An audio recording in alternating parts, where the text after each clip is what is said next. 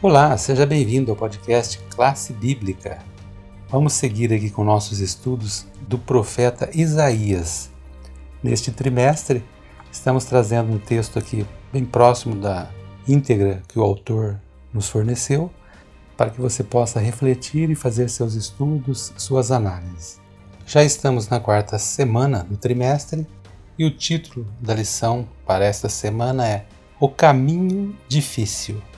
Estamos estudando e aprendendo um pouco sobre as dificuldades pelas quais passou o profeta Isaías e nesta semana veremos quais são esses caminhos difíceis pelos quais ele passou nos capítulos 7 e 8.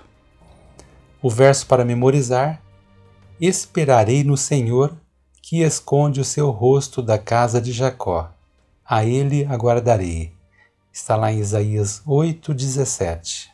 Como introdução do sábado, na lição dessa semana, o autor nos traz a história de uma garotinha cega que estava empoleirada na janela do quarto andar de um prédio em chamas no Harlem, na cidade de Nova York.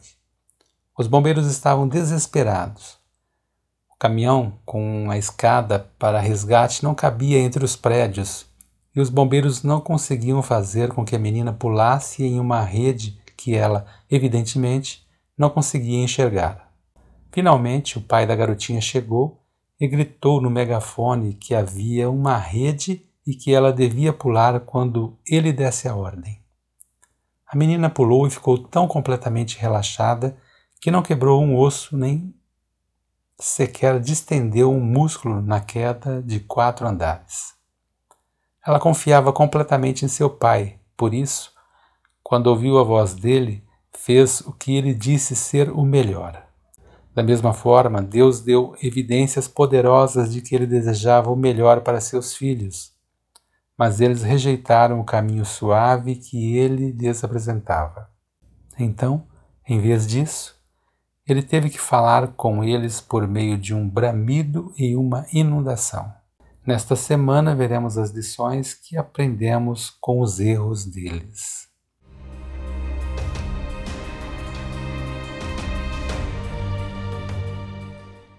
Olá, ouvinte do podcast, seja bem-vindo a mais um dia de estudo. Hoje é domingo, dia 17 de janeiro, e o título da lição de hoje é Profecia Cumprida. É importante que você abra sua Bíblia é, e procure o texto lá em Isaías, no capítulo 7, é, do versículo 14 ao 16. É lá que vamos entender melhor todo esse contexto aqui inicialmente na lição de hoje.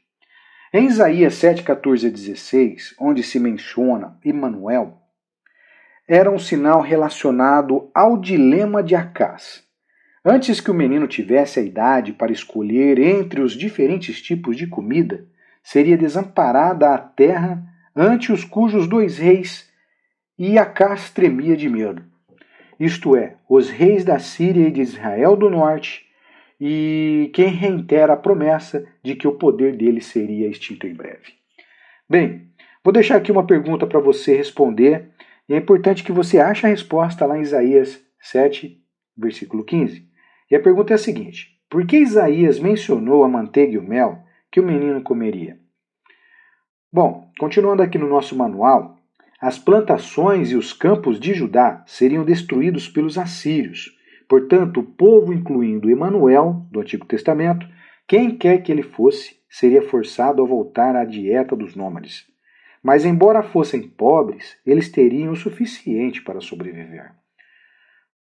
Essa profecia ela foi dada por volta de 734 a.C., em resposta ao suborno de Acás.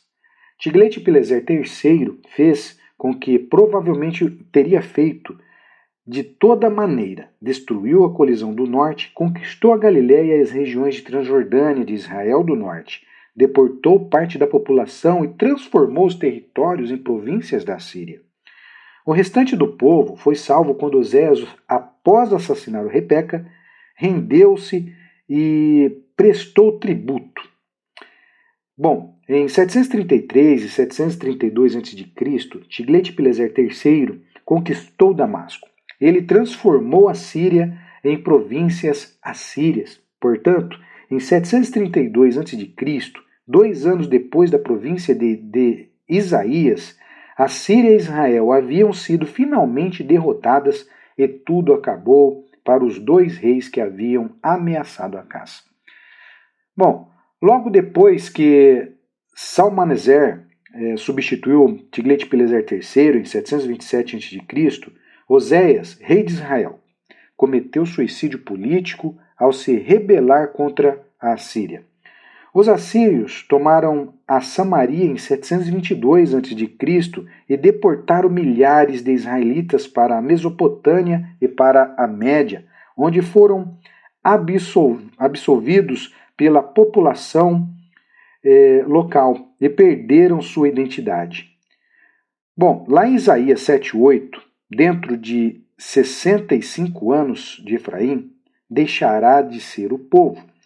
Bom, Deus havia predito o que aconteceria com os inimigos de Judá, mas seus argumentos para Acás era que isso aconteceria de toda maneira, sem que Acás precisasse confiar na Síria. Se você, ouvinte do podcast, vivesse no Reino do Norte, talvez fosse fácil perder a fé. Como manter a fé para que, em meio às calamidades, permaneçamos firmes. Pense nisso.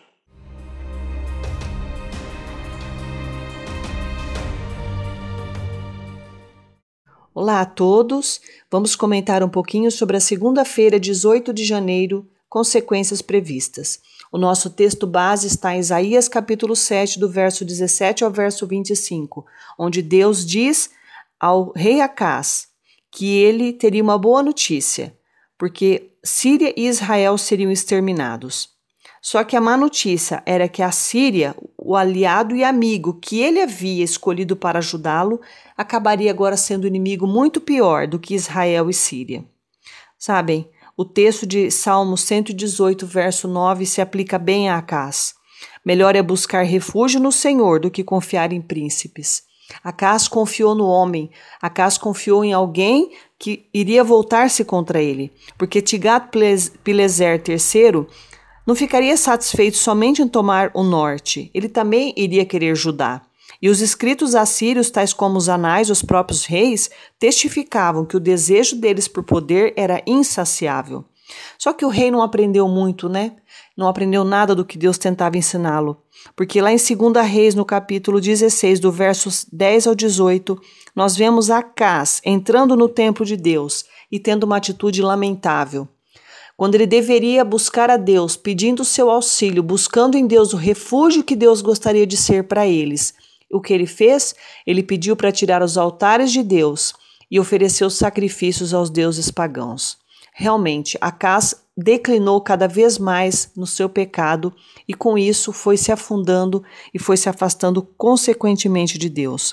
Ele não confiou em Deus, ele confiou naquilo que ele podia ver, sentir, provar e tocar.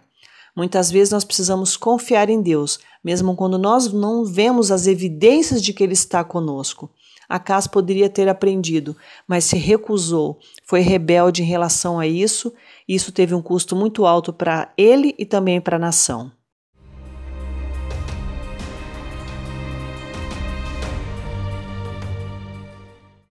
Olá, vamos dar sequência ao nosso estudo, agora terça-feira, 19 de janeiro. O título é O Significado de um Nome. Imagine que você estivesse jogando bola com o segundo filho de Isaías.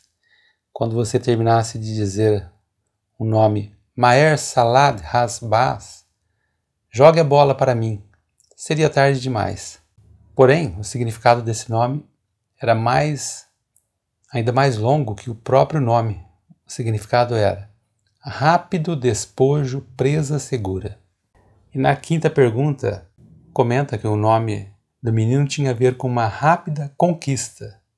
E qual seria o reino conquistador e qual seria conquistado? Lá em Isaías 8,4, a resposta de que seria a Síria quem conquistaria Damasco e Samaria. E em Isaías 8, 1 a 10, reforça a mensagem do capítulo 7, que antes que a criança alcançasse certa idade, a Assíria tomaria os despojos de guerra das capitais da Síria e do Israel do Norte.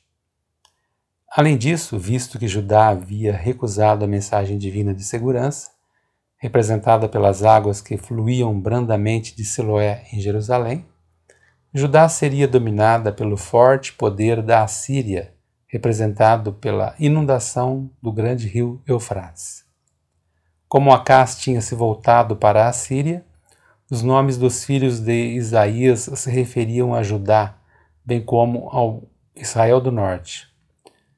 Rápido despojo, presa segura, mas um resto volverá.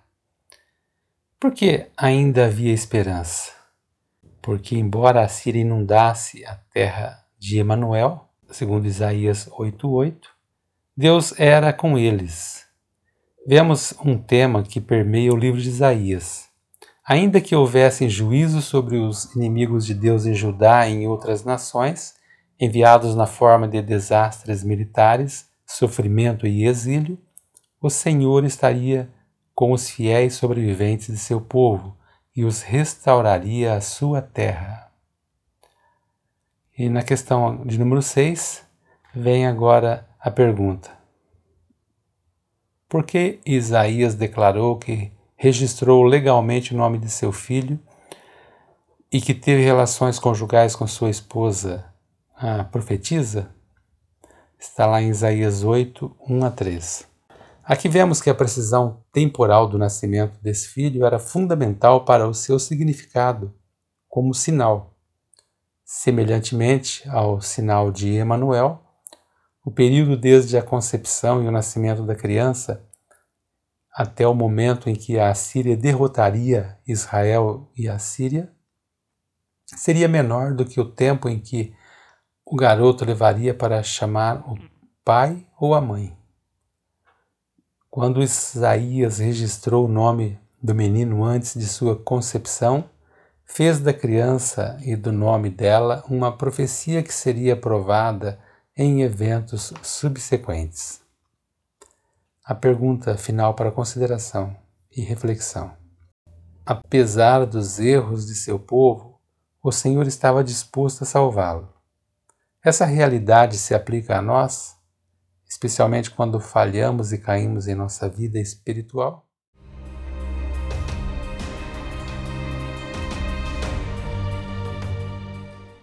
Olá, ouvinte do podcast, quarta-feira, dia 20 de janeiro de 2021, e vamos para mais um dia de estudo.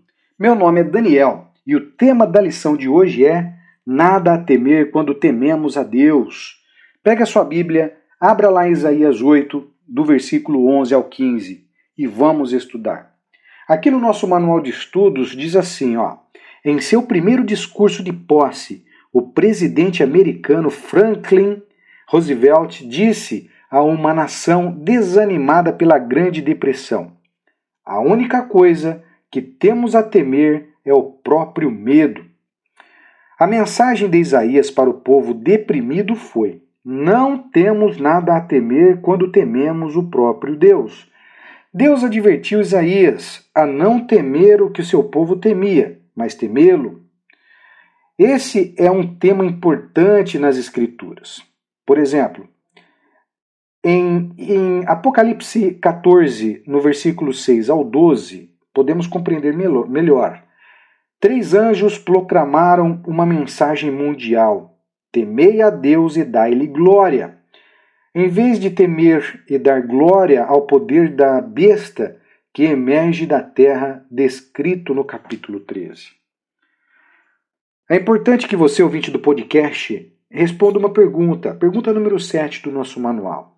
Em sua opinião, o que significa temer a Deus? Especialmente à luz do mandamento de amarmos ao Senhor. Você vai achar a resposta lá em Mateus 22, 37. Continuando aqui no nosso estudo, o verdadeiro temor a Deus como santo significa conhecê-lo como poder supremo do universo. Quer o amemos ou não, esse temor supera qualquer outro medo. Ele é o por para nós. Ninguém mais pode nos tocar sem a sua permissão. Se ele é contra nós, por que nós, é, ou seja, por que nos rebelamos contra ele? Podemos até correr, mas não conseguiremos nos esconder.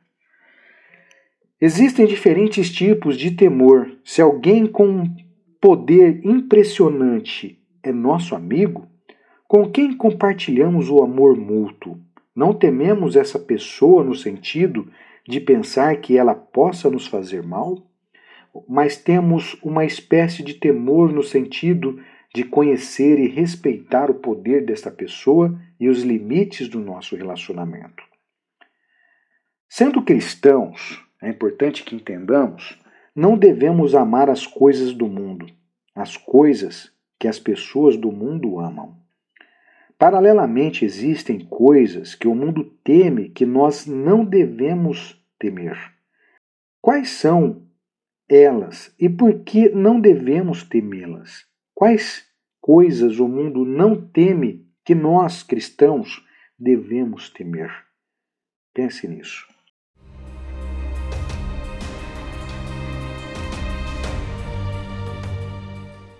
Olá a todos! Hoje vamos comentar um pouquinho sobre a quinta-feira, 21 de janeiro, a escuridão dos ingratos mortos-vivos. O nosso texto está baseado em Isaías capítulo 8, do verso 16 ao verso 22. E, o, e esse texto tem muito a ver com o rei Acás, que nós vimos mencionando durante a lição dessa semana.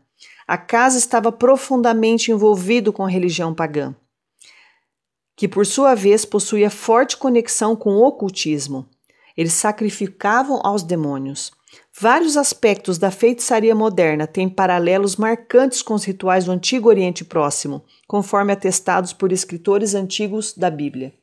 De fato, muitas práticas da nova era de hoje são simplesmente manifestações contemporâneas dessas práticas ocultas antigas. Isaías ele descreveu o desespero resultante da confiança em outros espíritos em lugar de confiar no Senhor. E essa descrição se encaixa muito bem com o rei Acás. Isaías se referiu ao povo que ficaria furioso e amaldiçoaria o seu rei. Tanto que, quando Acas morreu, seu sepultamento foi uma exceção devido à falta de respeito que o povo tinha por ele. Segundo a Crônicas, verso 27, no capítulo 28, diz assim: E o sepultaram na cidade em Jerusalém, porém não o puseram nos sepulcros dos reis de Israel. Os textos que nós lemos de Levíticos 20 e 27, Deuteronômio 18, 9 a 14, revelam sobre nós que as práticas ocultas são abominação ao Senhor. O afastamento do ocultismo é uma questão de lealdade para com Deus. E nós vemos aqui reis de Israel, como Acás, que se afastaram de Deus e se jogaram prontamente nessas práticas ocultistas.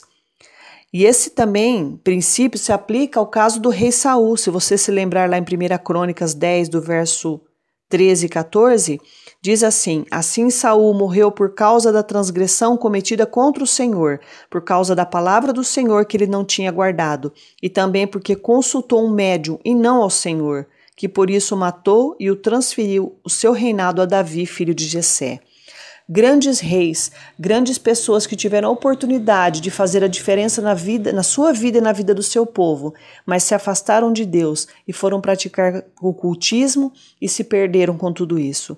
Nós precisamos tomar muito cuidado, nas, analisar as nossas vidas, porque as influências ao nosso redor também têm influências ocultistas. E nós precisamos a cada dia buscarmos em Deus e na Sua palavra forças para resistirmos e sabermos identificar essas práticas ocultistas.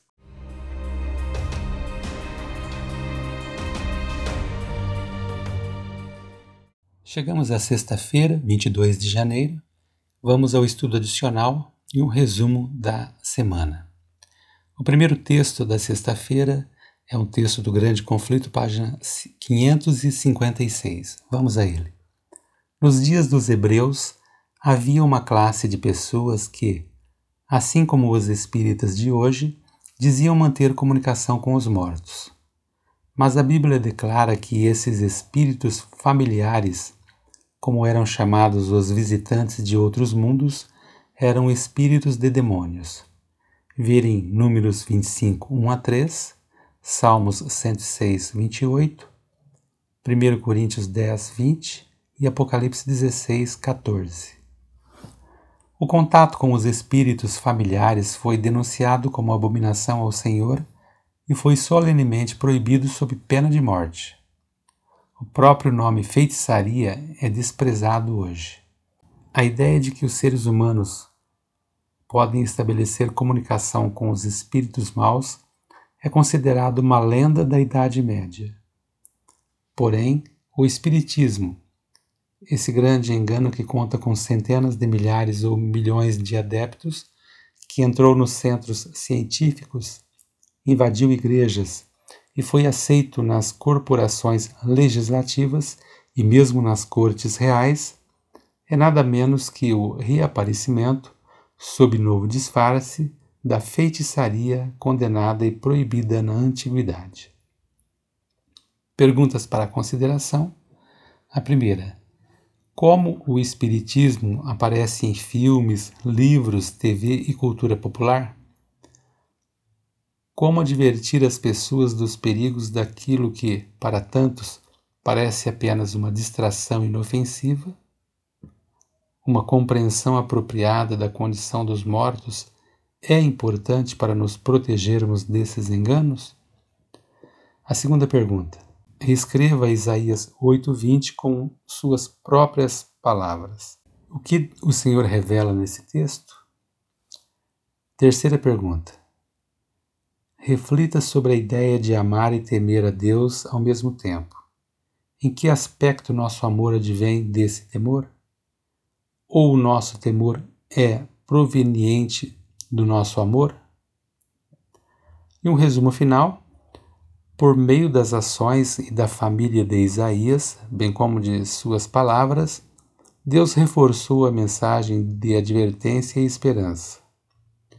O único caminho seguro é crer que Deus sabe o que está fazendo. Ele tem amor e poder para guiar, proteger e sustentar aqueles que o permitem. Para aqueles que recorrem a outros poderes, há apenas escuridão.